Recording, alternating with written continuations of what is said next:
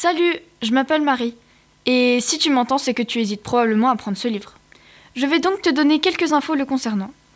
Comme tu as pu le lire sur la couverture, le livre s'appelle Hit.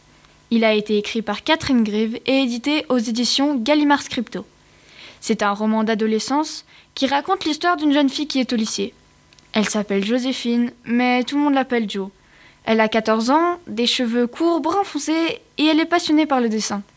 Ce qui est étonnant, c'est que dans la rue, les gens l'appellent jeune homme ou mon garçon, et ça ne la dérange pas. Au contraire, ça lui plaît.